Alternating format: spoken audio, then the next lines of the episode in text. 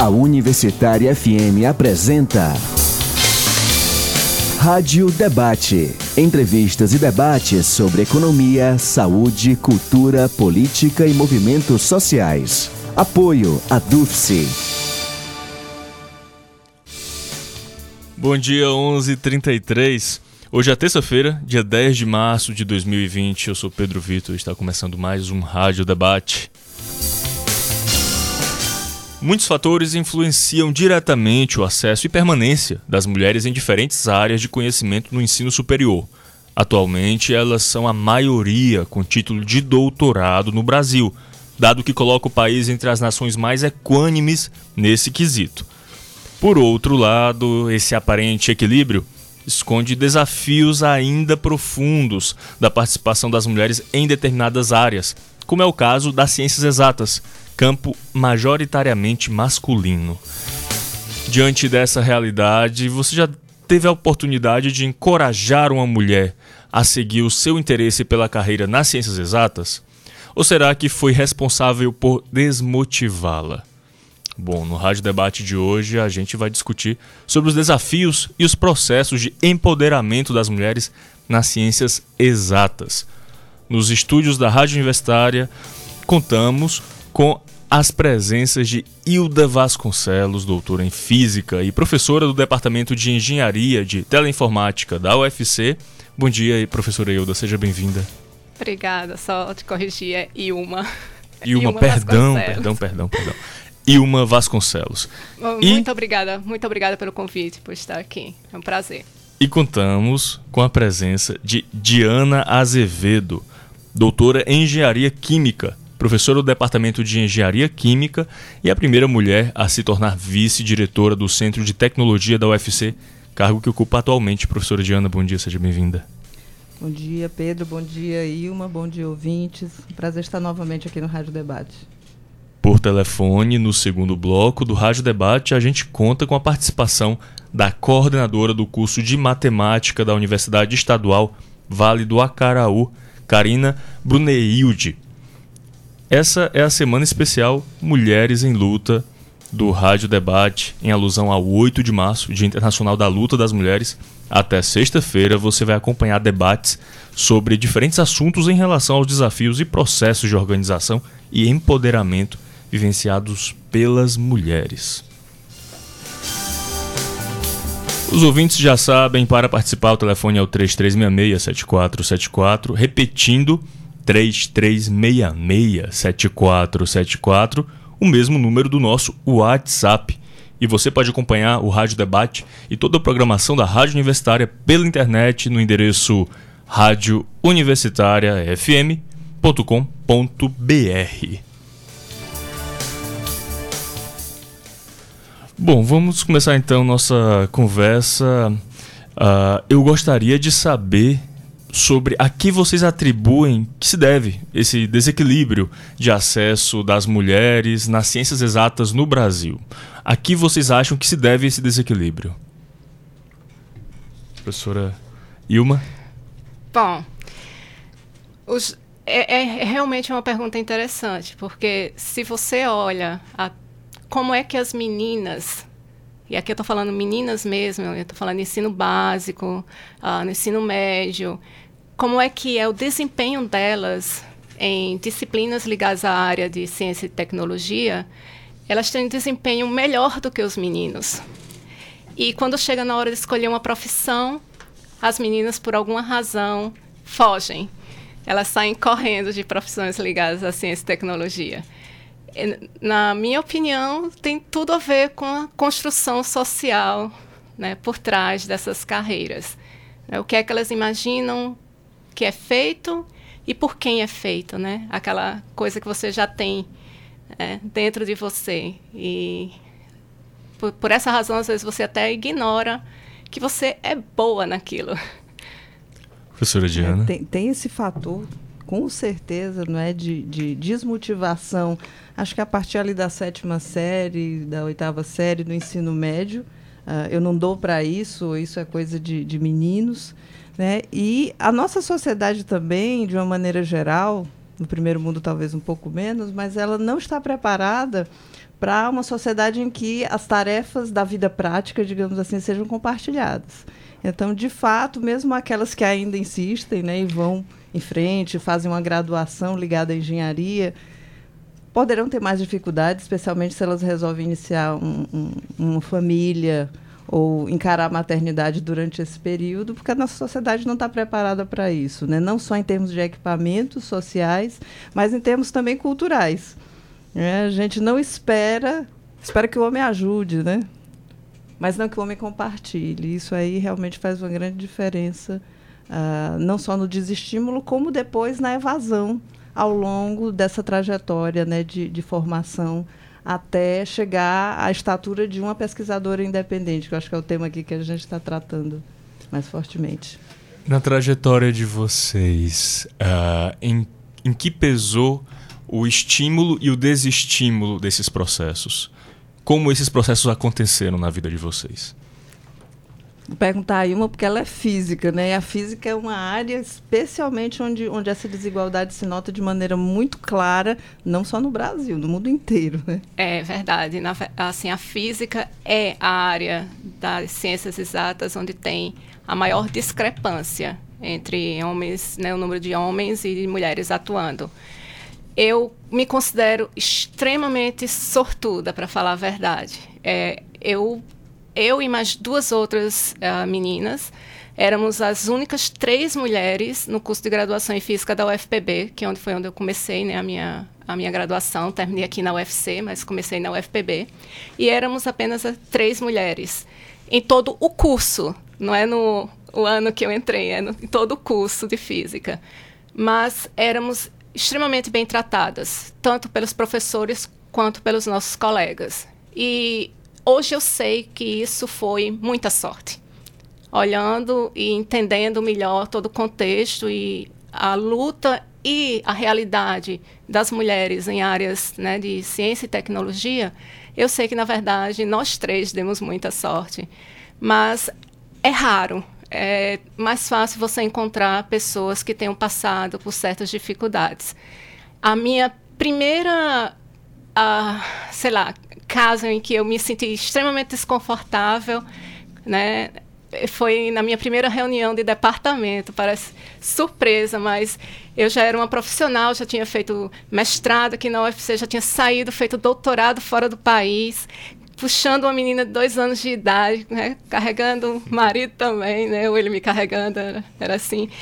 E a primeira vez que eu me senti extremamente desconfortável foi na minha vida profissional, na minha primeira reunião de departamento, era uh, uma reunião onde se decidiu uh, discutir como seria a festa de Natal do, do departamento e um professor falou de tudo que era legal e maravilhoso de se ter numa festa e depois virou e disse, mas acho que a Ilma e a Fátima deveriam, as duas únicas mulheres professoras naquele tempo no departamento, deveriam fazer isso aí, porque afinal de contas, né, mulher que sabe fazer essas coisas. E assim, eu nunca, quem me conhece sabe, eu nunca fui de ficar muito calada, né? Então eu respondi, professor, eu acho que não, eu acho que o senhor é a pessoa correta a fazer isso, porque o senhor já acabou de dizer tudo que tem que ter na festa e onde conseguir. Então vá lá, faça lá. Eu não entendo nada de festa. Mas parece surpresa, mas a minha primeira assim, a primeira vez que eu me senti desconfortável foi numa reunião do departamento, já profissional. E não Você... como aluna. E com você, professora Diana? É, no meu caso também foi uma conjunção de fatores positivos, né, ao invés de desestimulantes. É, é, eu sempre fui boa aluna e sempre gostei de exatas no colégio. E eu me lembro que antes da escolha por engenharia química, passou pela minha cabeça, na época era a febre do processamento de dados, né, nos anos 80, então era a profissão do futuro, computação, que até hoje, Ainda junto é. com a física também, divide aí a liderança da participação masculina. E depois pensei em ser astrônoma, que tem a ver com física também. E aí, enfim, coloquei os pés mais na terra e disse, não, vou fazer engenharia química. E engraçado que esse fim de semana eu estava reencontrando pela primeira vez após 35 anos os meus colegas de ensino médio. Organizaram um encontro. E claro, vem as lembranças daquela época, né?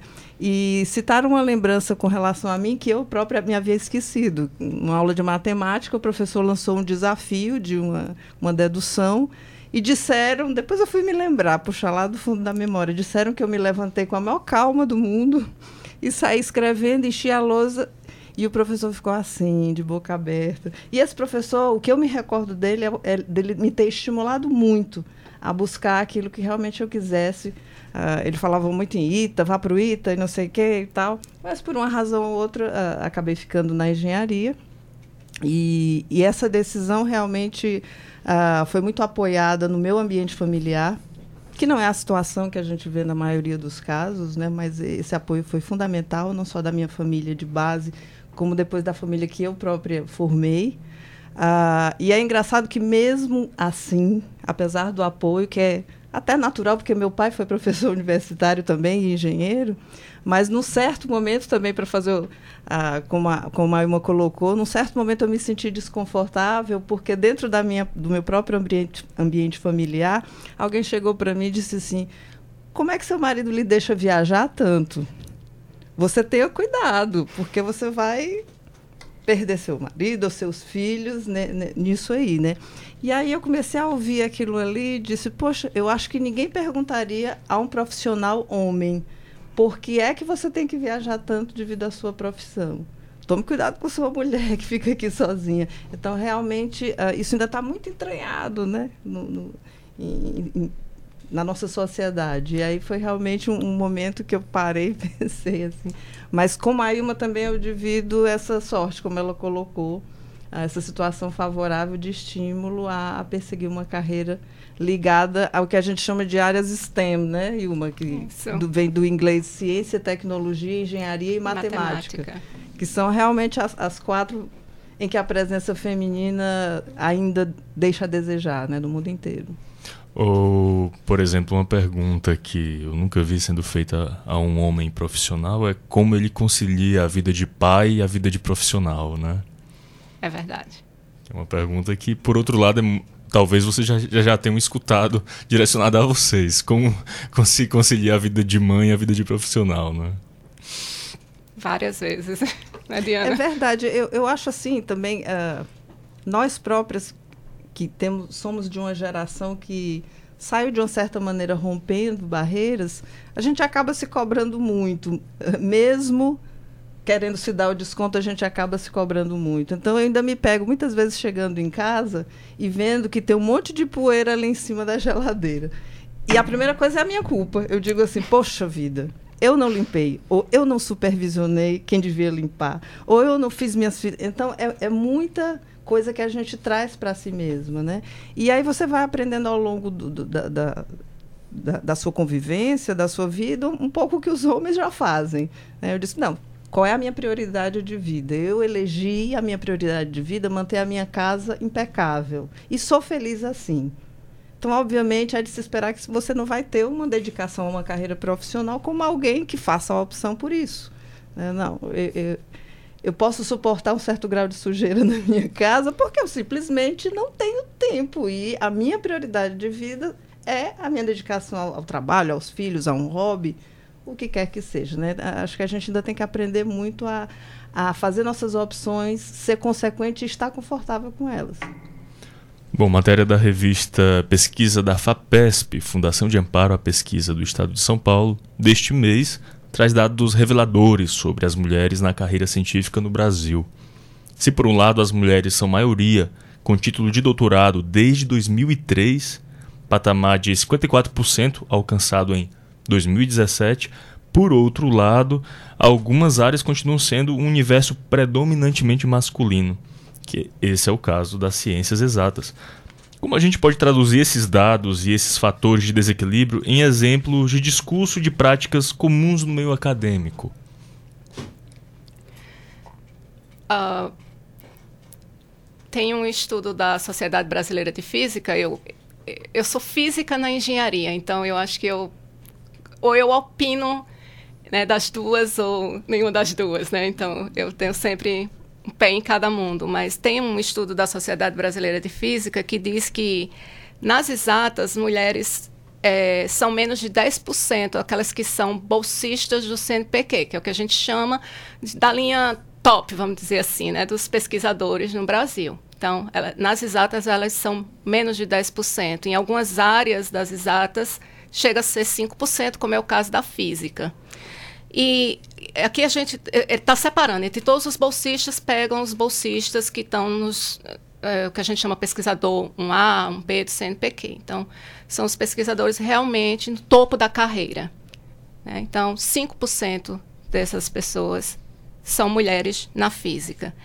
E o interessante é que essas mulheres da física que recebem essas bolsas, se você abre né, o histórico, a carreira delas e a produção científica delas, elas têm melhor desempenho do que os físicos homens que recebem a mesma bolsa.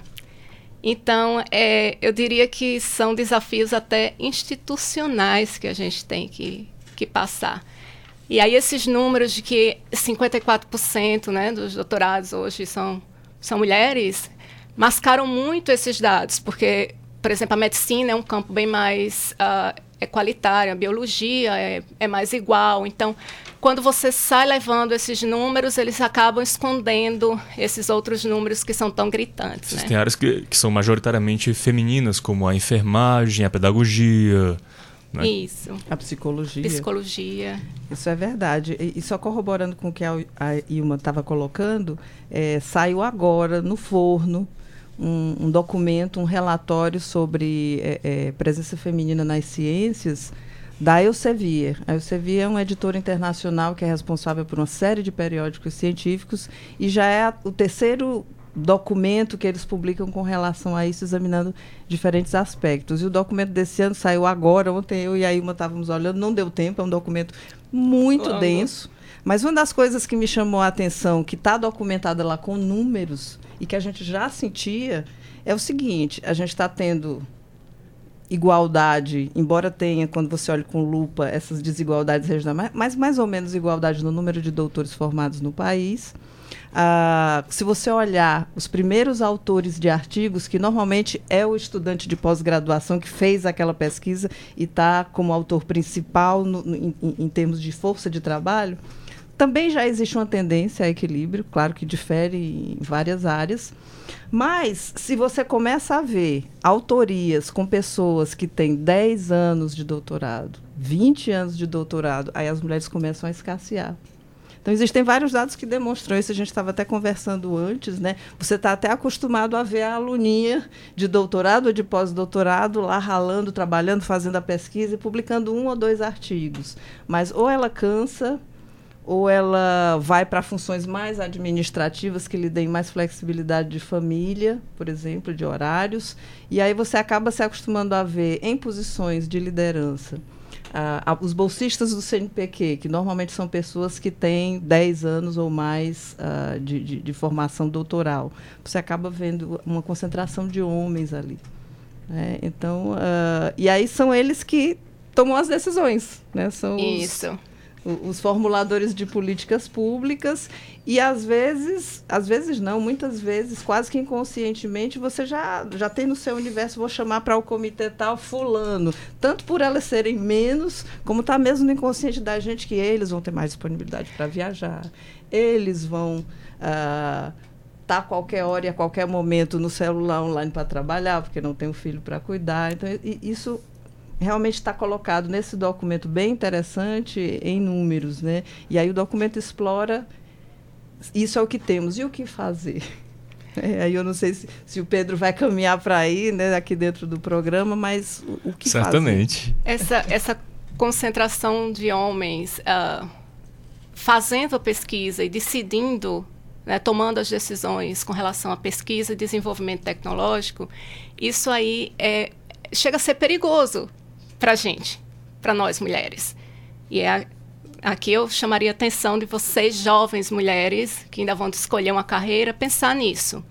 Quando são os homens que decidem uh, quais são as pesquisas que serão feitas, como a pesquisa vai ser feita, ele leva com ele né, o, o padrão masculino de se fazer pesquisa. Então, a gente tem desenvolvimento de cintos de de segurança de carro, como foi feito no começo, que colocou em risco e matou até várias mulheres até se corrigir, porque o, o padrão que foi usado foi o do homem mediano. Aí a gente tem mulheres que morreram de ataque cardíaco em emergências, porque os médicos simplesmente ignoraram alguns uh, sintomas dessas mulheres, porque, mais uma vez, os sintomas padrões de ataque cardíaco era baseado em homem mediano. Então, a mulher, hoje em dia, já, já se foi corrigido tudo isso. A mulher tem, apresenta sintomas diferentes. Uh, remédios, desenvolvimento de remédios, né? Uh, se você toma até os, os ratos de laboratório que são usados para testar as drogas, para testar os remédios, são ratos machos. Né? Então, é tudo feito e desenvolvido para o homem. E a mulher, ela vem depois de anos que a droga está sendo consumida no mercado e ela começa a apresentar certos problemas certos uh, ah, efeitos colaterais nas mulheres que não se espera no, no, homem ou que na verdade o homem não tem e aí sim é que vai corrigir então é importante ter mulheres fazendo ciência fazendo pesquisa desenvolvendo tecnologia fazendo engenharia porque aí a mulher vai levar a visão da mulher a necessidade da mulher né? então é importante Bom, pesquisa Cientistas na TV. Como homens e mulheres da ciência são representados no Jornal Nacional e no Fantástico, publicada em 2019. Mostra que cientistas homens aparecem o dobro de vezes nas matérias analisadas do que cientistas mulheres e que o tempo de fala deles é maior do que o delas. A análise chegou à conclusão de que, midiaticamente, há um reforço ao perfil de cientista masculino branco e de meia idade, o que se distancia da realidade da ciência no Brasil atualmente. Como essa pesquisa ela ajuda a pensar no impacto que a falta de referências e de representatividade de mulheres cientistas pode causar na opção ou não de meninas nesse campo de conhecimento? É, é, eu complementaria a matéria, que por acaso eu não vi, mas bem, bem interessante. Também nesse estudo da Elsevier, é, eles falam sobre autores de patentes patentes depositadas, patentes licenciadas, que são aquelas efetivamente utilizadas pelo setor industrial, empresa, empresarial, e uh, recebedores de prêmios. Né? O mais, mais uh, conhecido é o Prêmio Nobel, e ele é um bom exemplo, particularmente nas carreiras ligadas às ciências. Né? Então, a, a, presença das mulheres é muito rara. Né? Isso reforça o, o que a menina vê.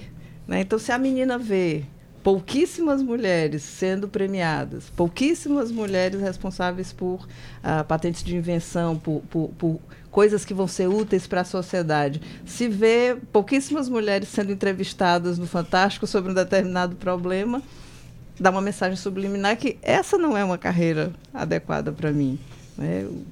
A gente só vê a figura masculina, acho que isso reforça um pouco uh, o que a Ilma colocou muito no início né, que é o condicionamento cultural já desde a escola uh, primária, né, de, desde a da alfabetização mesmo do, das crianças. Pra, e para você, professora Ilma, qual a importância da representatividade da, é, das mulheres nesses espaços mesmo de produção de discurso, como, por exemplo, você vê uh, uma incidência grande de mulheres uh, com bastante tempo de fala, uh, com os seus trabalhos sendo reconhecidos numa reportagem comum de TV. Isso é extremamente importante, porque a representatividade é o que inspira a gente que está do outro lado. Eu, assim, particularmente, por que, eu resolvi fazer física? Foram duas pessoas na minha vida que me inspiraram muito. E uma delas era a minha professora na escola técnica, professora de eletricidade, a Rafaela. Eu nunca vou esquecer. A Rafaela era, era empolgante dando aula de física. Eu ficava maravilhada com aquilo. Eu quero ser igual a ela. Né? Então era, era o que eu queria. Aquilo era, foi muito inspirador e acredito que eu fui no mesmo caminho porque aquilo me inspirou. Então é importante, assim. Acho que a gente é, é, é um, acho que é, hoje é um dos maiores pesos até que eu sinto, é uma das razões de eu estar aqui falando. Assim, eu não, não sou muito de. Eu nunca nem fiz isso, é a primeira vez. Mas uma das razões é essa. Eu, eu quero que as pessoas saibam que tem mulheres fazendo o que ela acha que é só homem que faz. E que ela pode ser uma. E que ela deve ser uma se ela gosta daquilo. Obviamente, né? Respeitando todas as particularidades das pessoas. Então é, é, isso, é importante, é, inspira. E a inspiração é, é importante para a gente na hora de escolher uma carreira. É, É bacana. E eu acho que a presença feminina, uma maior presença feminina nas carreiras tecnológicas e de exatas e uma maior presença masculina nas carreiras ligadas ao cuidado, à saúde, ciências da vida, às humanidades, é, be é, é, é benéfico para todos. Né? Porque, da minha própria experiência, ah, e aí, falando na gestão, por exemplo, para mim, gestão de centro de tecnologia, como já foi dito aqui, eu fui estudante a partir de 85, então conheço essa casa há muito tempo, há 35 anos. E os modelos, para mim, que chegavam de gestor, eram modelos ligados à figura masculina e, como tal, ligados à liderança por intimidação, à liderança por respeito, não por conquista, por exemplo, não por. Uh, uh, por apaixonar alguém, contagiar alguém para fazer algo, quase como pela imposição. Né? E no início, eu acho que quase todo novo professor, e particularmente as mulheres, pensam assim: eu não vou me envolver com chefia de departamento, eu não vou me envolver com nada que seja ligado, vou fazer aqui meu trabalho, né, que foi para isso que eu fiz concurso e tal. E eu acho que a sociedade perde nisso, porque uh, eu, o que eu aprendi é que há outras maneiras de liderar. Né? Existe uma maneira mais incisiva, obviamente, mas existe uma liderança do, pelo convencimento e pelo exemplo também. Né? E que às vezes é até mais efetiva uh, do que uma liderança por intimidação. Então, uh, eu falei de gestão, mas eu acho que isso se aplica também à atividade de pesquisa. É, uh, não existe um modelo único do pesquisador, do orientador de uma pesquisa, né? Tem os orientadores também que orientam com chicote na mão. Tem outro orientador que já é pai, é mãe. E eu acho que a gente ganha quando, quando, quando é exposto a esses modelos de fazer gestão, de liderar, quer seja uma liderança científica ou uma liderança uh, na, na, na própria gestão. Vou pedir licença às nossas convidadas, então, para o intervalo. Hoje, no Rádio Debate, estamos conversando sobre desafios e processos de empoderamento das mulheres nas ciências exatas. Daqui a pouco a gente volta conversando por telefone com a professora Karina Brunehilde.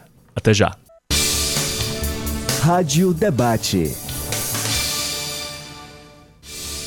Meio-dia e dois minutos, estamos de volta com o Rádio Debate. Hoje conversando aqui sobre os desafios e processos de empoderamento das mulheres nas ciências exatas, contando com as presenças, da, das, com as presenças das professoras Ilma Vasconcelos e Diana Azevedo. Professora Ilma, que é doutora em Física e professora do Departamento de Engenharia de Teleinformática da UFC, e a professora Diana Azevedo, professora titular do Departamento de Engenharia Química, atualmente vice-diretora do Centro de Tecnologia.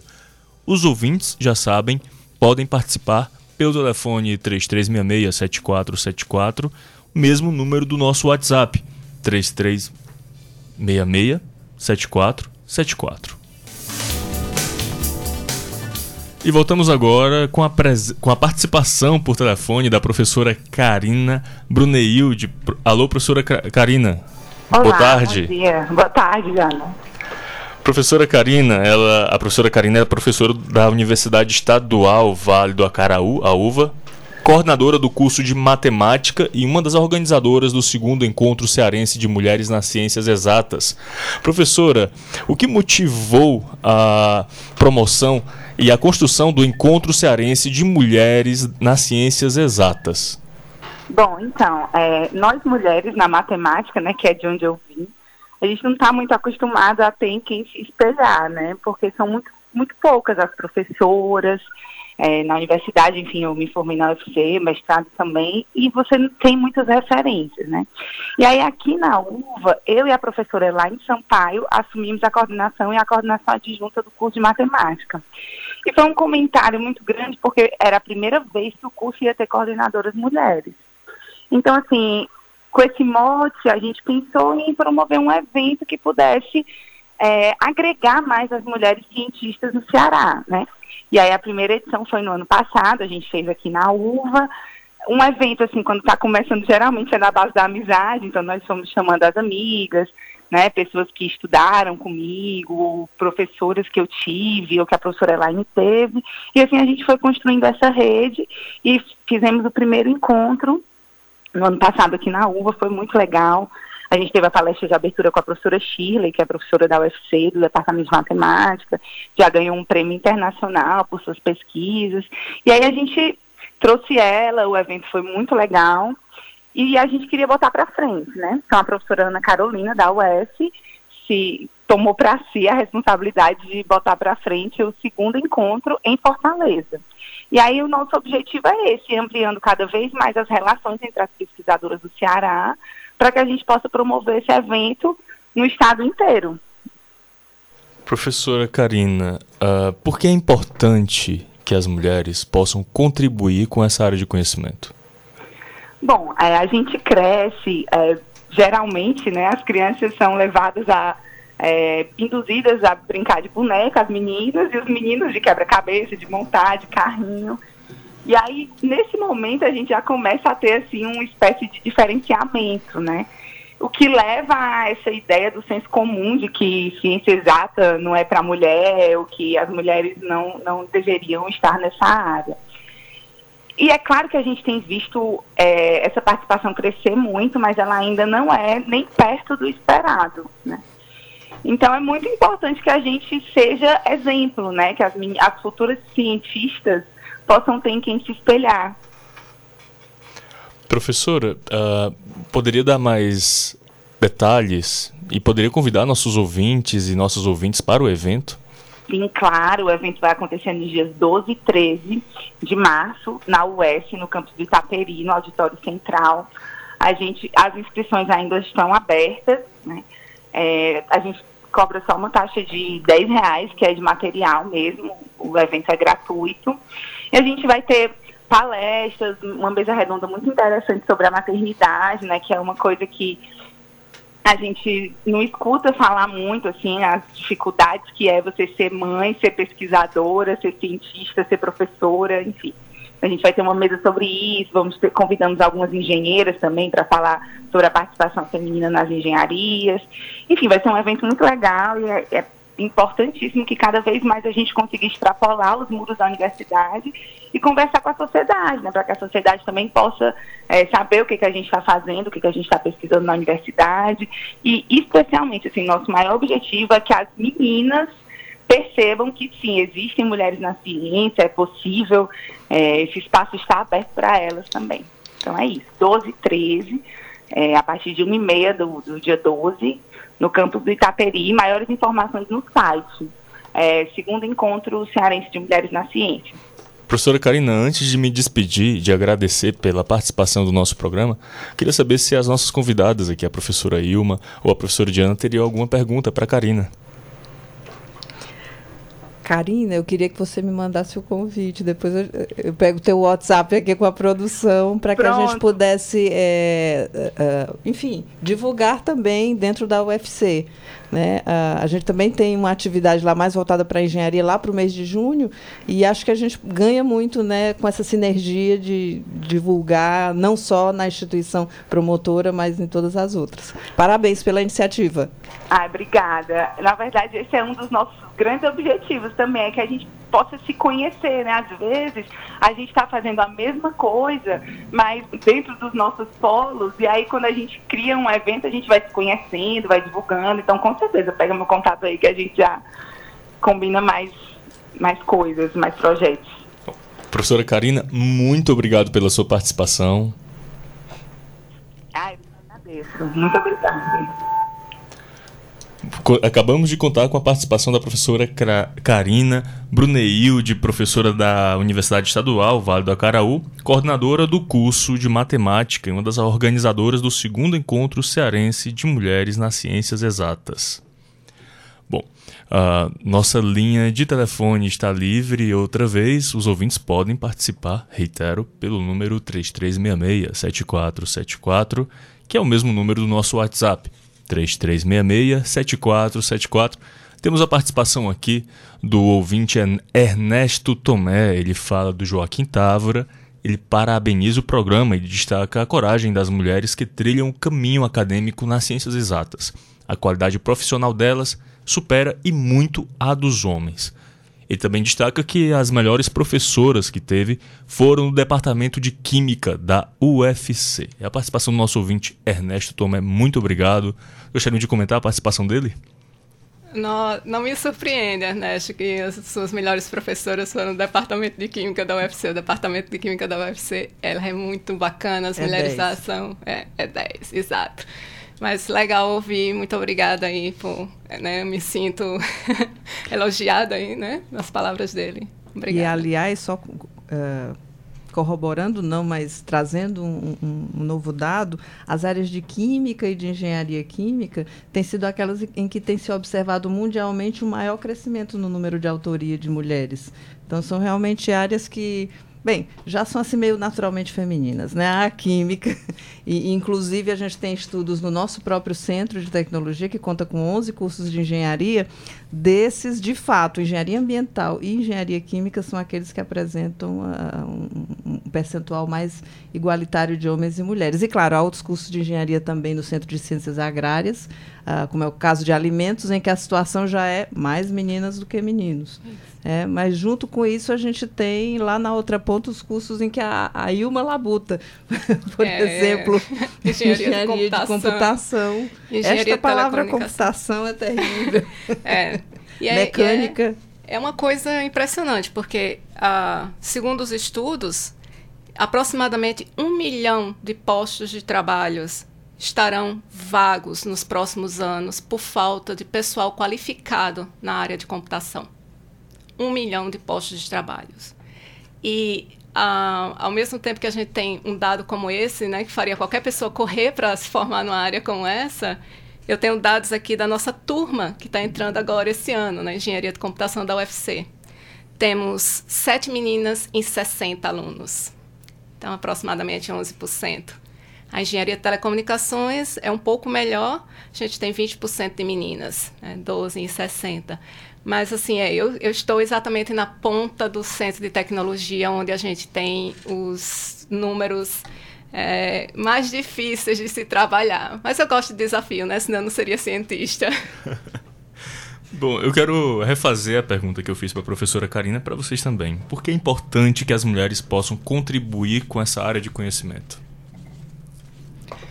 Bom, primeiro de tudo, aquela razão que eu falei no início, de que a gente precisa do ponto de vista feminino para se trabalhar problemas na ciência e na, na, engenharia, né, na tecnologia, que sejam voltados para as mulheres. Então, trazer o ponto de vista das mulheres. E outra que, quando a gente deixa as mulheres de fora, a gente está deixando de fora aproximadamente metade dos cérebros humanos né? É, as mulheres são metade da população mundial, então é razoável que você tenha metade das mulheres atuando em qualquer área, estatisticamente falando. E pelos dados, como eu mencionei no começo, de notas e de desempenho das meninas em uh, disciplinas ligadas a essas áreas, é, as, as meninas elas são tão bem qualificadas ou às vezes até melhor qualificadas nessas áreas do que os meninos. Então não existe nenhuma razão para uma menina não escolher uma área dessa a não ser às vezes, né, o seu contexto social ou essa ideia, né, de que é uma profissão de homem. É, tem um, teve um experimentozinho simples que um, é, alguns pesquisadores fizeram nos Estados Unidos, onde eles iam em escolas né, de uh, educação básica, e eles pediam para as crianças desenharem um bombeiro, uh, um policial e um cientista. E os números eram gritantes de crianças que desenhavam homens. E depois, quando terminava, eles é, pediam para entrar uma bombeira, uma policial e uma cientista. E os meninos se surpreendiam, né? Que na hora que entrava, os profissionais eram todas mulheres. É, eu comecei a me surpreender, não sei a propósito de quê, mas enquanto a Ilma fazia a fala dela, isso me veio à mente. Ah, quando a gente está assistindo ah, os, os telejornais que agora estão se especializando em notícias tragédias, né? então, eh, lá na minha casa a gente costumava comentar que cada vez mais tem aparecido delegadas mulheres, juízas, procuradoras, né? E enfim, em profissões que historicamente a gente associava a homens por uma exposição maior ao perigo, a uma vulnerabilidade maior. E aí, por que, que eu estou dizendo isso? Eu quero voltar ao tema, né, porque temos poucas mulheres. A gente não pode fechar os olhos também ao fato da nossa sociedade não estar pronta para dar o suporte que uma mulher precisaria ao abraçar uma determinada profissão.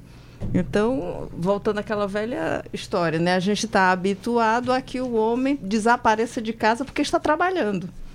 Não, ele é caixeiro viajante, né? Ele está sempre na rua. E as mulheres eram que eram professoras, porque tem um horário muito bem definido, só convivem com as crianças, não é? E outras e, mulheres. Exatamente. Então, realmente, a gente está num processo de mudança, há, que se reconhecer cada vez mais. Porém, eu acho que a nossa sociedade ainda é muito deficitária em prover as condições que permitam para aquelas que o querem abraçar profissões que envolvam riscos físicos, perigo, insegurança, sem falar, obviamente, na estrutura para a, a, a vida prática, né, a vida familiar. E o que está sendo feito para reverter essas disparidades entre gênero nesse campo? Que vocês gostariam, de destacar? Bom, uh, do nosso ponto, no nosso pequeno universo, né, no Centro de Tecnologia, a Diana tem feito várias iniciativas interessantes e acolhedoras. Ela realmente mudou o dia a dia de ser uma mulher no Centro de Tecnologia depois que ela se tornou vice-diretora. Eu quero parabenizar aqui né, a Diana, porque realmente é, é, são, são outros tempos no Centro de Tecnologia, eu diria assim. E a gente tem pequenas iniciativas também uh, pontuais que, se você junta, eu acredito que né, Primeiro de tudo, é o fato de que nós estamos lá. Então, a gente lidera por exemplo. Isso aí é importantíssimo. E a gente tem, uh, esse, nos últimos dois anos, a gente teve uma sala que foi dedicada apenas para as meninas, no, num evento que a gente chama o CT Que é Você, que é um evento aberto para os alunos do ensino médio, para conhecer o Centro de Tecnologia. E essa sala foi especialmente trabalhada e organizada para atender as meninas do ensino médio que têm interesse em engenharia. Então foi uma é, não deixa de ser uma pequena iniciativa, mas acredito que vai fazer uma diferença ao longo do tempo. A gente acabou de submeter um projeto, é, são três professoras do Centro de Tecnologia e duas professoras do Centro de Ciência. É um projeto de extensão, onde a gente tem a né, uma vez aprovado, a gente vai sair da, da, da, das paredes da universidade e a gente vai para as escolas do ensino médio e a gente vai conversar com as meninas e a gente vai fazer, sei lá, o que a gente chamaria nossa propaganda, né? De que vamos lá, vamos fazer engenharia de computação, vamos mudar esse cenário, vamos fazer qualquer outro tipo de engenharia, vamos fazer ciência, vamos ocupar esses espaços, porque esses espaços também pertencem a gente. Acho que ações afirmativas também para dar mais espaço. Uh, não estou falando de cotas, de, de, chegar a esse extremo, mas acho que devem haver políticas de recomendações, de, de, de, de, uh, de uma maior participação das mulheres em, por exemplo, comitês decisórios, uma maior participação das mulheres, como, por exemplo, palestrantes em eventos. E aí me recordo no ano passado. É, me chamaram para ser palestrante em, em um evento da minha área. E, novamente, o machismo é tão grande que eu própria, quando recebi o convite, eu digo, não, não dá certo, não. O fulano, o Beltrano, o Cicrano, o João, o, o André, tem trabalhos muito mais interessantes do que o meu. Acha que se sabota. Quando eles forem assistir minha palestra... então, eu passei realmente 15 dias amadurecendo essa decisão. Obviamente que compartilhei com todo o, o, meu grupo de pesquisa, né, que, que foram decisivos na minha aceitação. Mas eu acho que isso, ah, estou citando esse exemplo uh, porque, de fato, como colocou a Ilma, em geral nós nos sabotamos. E então, aceitei, morrendo de medo, aceitei.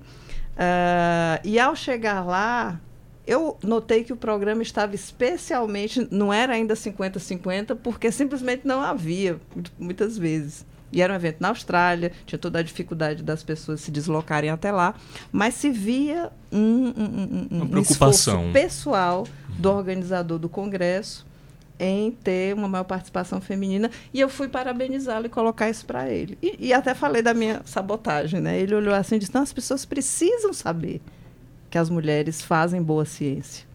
pode não ser a melhor ciência do mundo que vai ganhar o prêmio Nobel, mas precisam saber e as estudantes precisam ser inspiradas para isso. E aí a corrente do bem, eu vou organizar o mesmo congresso em nível nacional agora em maio e por incrível que pareça, nunca tinha me ocorrido essa preocupação nos eventos anteriores que eu organizei. E nesse sim. Né? O meu colega internacional deu esse exemplo, digamos assim.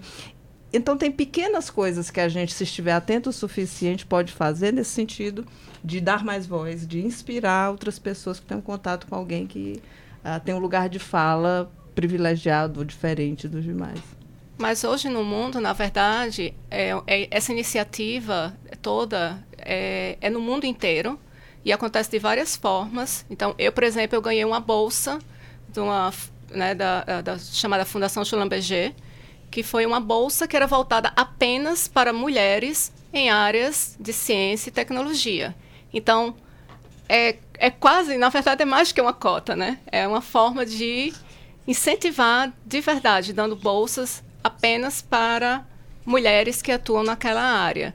E isso é uma iniciativa muito legal. Essa bolsa me permitiu que eu saísse, fosse fazer um pós-doutorado né, nos Estados Unidos, e onde eu tive a oportunidade, inclusive, de trabalhar numa, numa equipe, num grupo que uh, me proporcionou uma oportunidade que eu não teria aqui, que é trabalhar num, num, tipo de experimento que não, a gente não tem condições de fazer aqui, de analisar os dados desses experimentos junto com a equipe da divisão de matemática que faz isso, né, vamos dizer assim, de olhos fechados. Eu participei desse trabalho e foi uma publicação que eu não teria tido a chance se não tivesse tido essa bolsa. Então, é, é, são ações que têm acontecendo e isso acontece atualmente no mundo inteiro.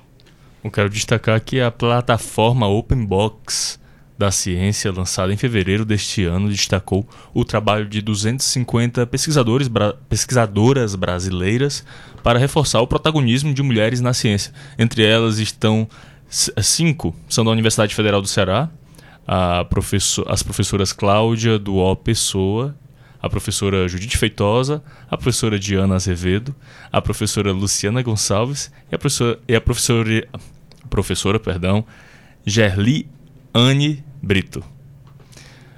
Uh, que outras iniciativas vocês consideram que possa ser importante e que possa surtir mais efeito para reverter esse desequilíbrio entre mulheres e homens nas ciências exatas. Algumas iniciativas vocês já citaram aqui. Alguma outra iniciativa que vocês gostariam de pautar? Uma muito simples, mais creches. Realmente mais creches. É, e e a gente também acha que é, é, é uma questão só da educação das meninas para empoderá-las e tal. É também uma correta educação dos rapazes. Né? Então, eu vejo muitas colegas uh, que estão nessa luta com uma preocupação muito grande da maneira como elas transmitem aos filhos homens né? a, a questão da equanimidade, a questão do compartilhamento de coisas que são de todos nós. Né? É, é varrer uma casa Outro dia um colega da Petrobras estava dizendo que teve que ensinar o filho dele a varrer casa. Porque ele se fazia de doido, como a gente diz, né? Pegou a vassoura e ficava assim alisando o chão.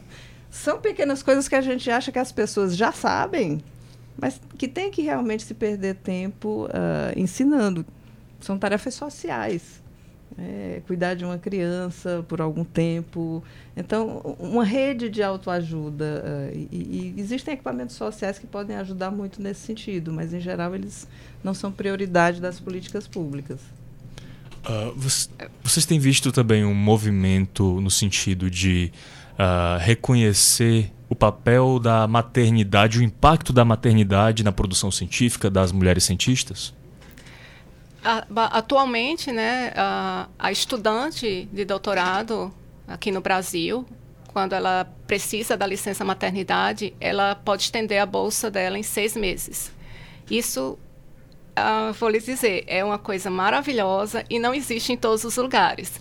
Né? Nos Estados Unidos, uh, uma pro professora do programa de doutorado, onde eu estudei, me mandou um e-mail assim: extremamente feliz porque eles conseguiram, dentro da, da, da, universidade, são iniciativas particulares né, de cada universidade, eles conseguiram, dentro da, da universidade, é, né, lá nessa universidade em particular, uma, uma licença maternidade de seis semanas para as alunas de, de, de, doutorado. Então, você vê que nós estamos bem nesse quesito aqui, né, no, no Brasil.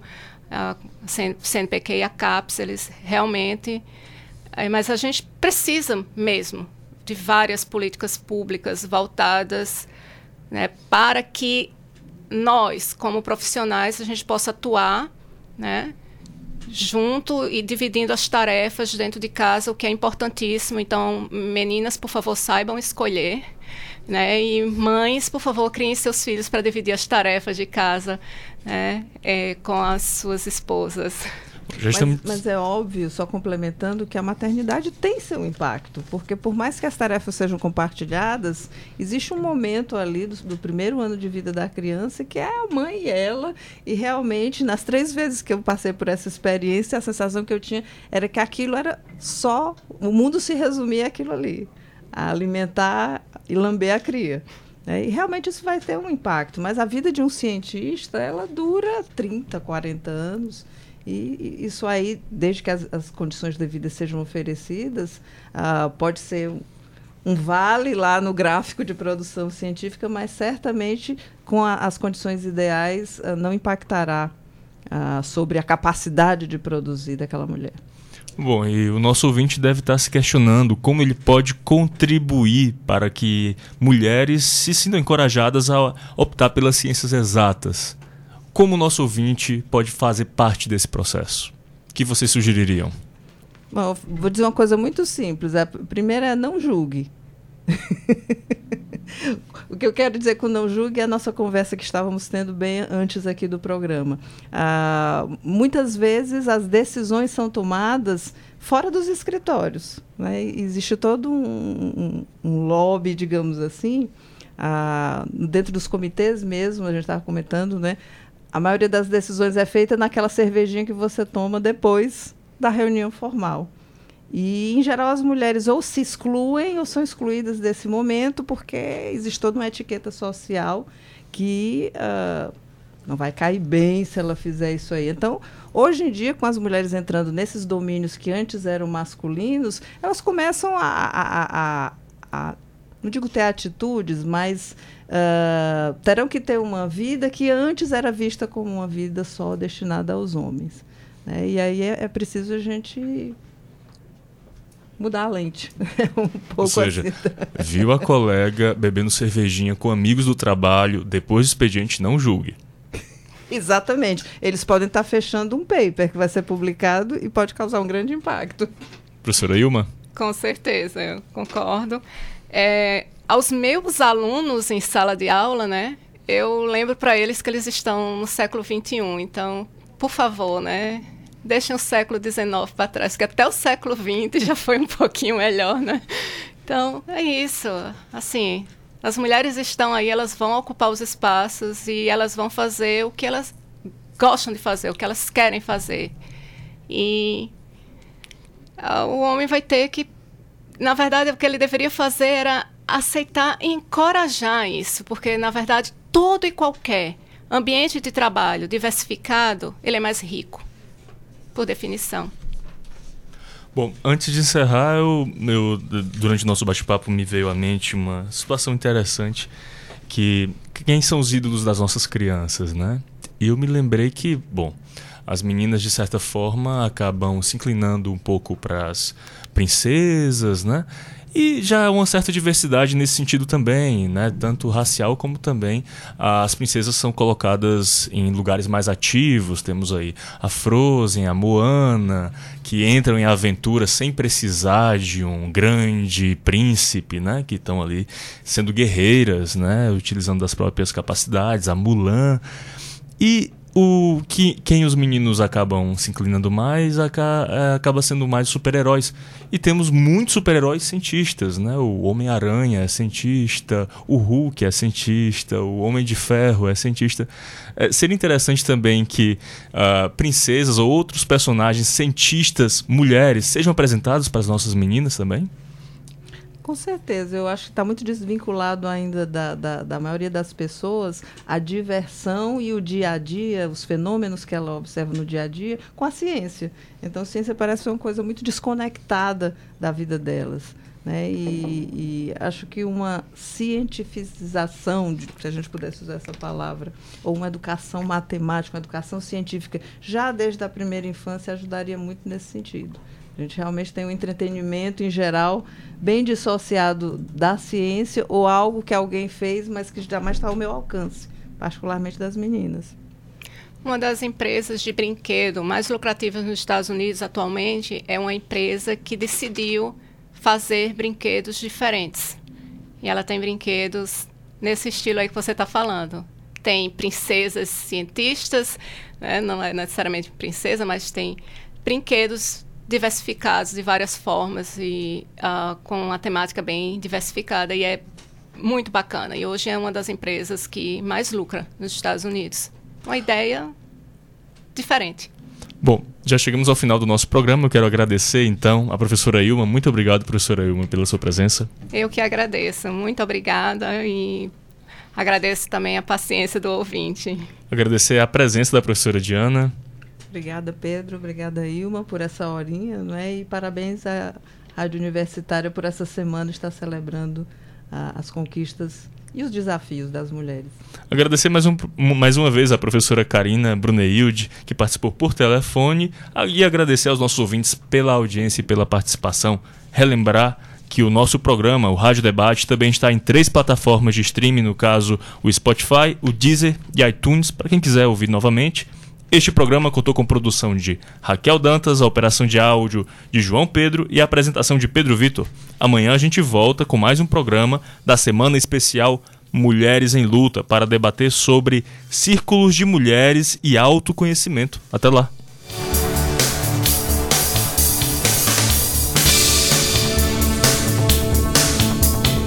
A Universitária FM apresentou Rádio Debate. Entrevistas e debates sobre economia, saúde, cultura, política e movimentos sociais. Apoio a DUFSE.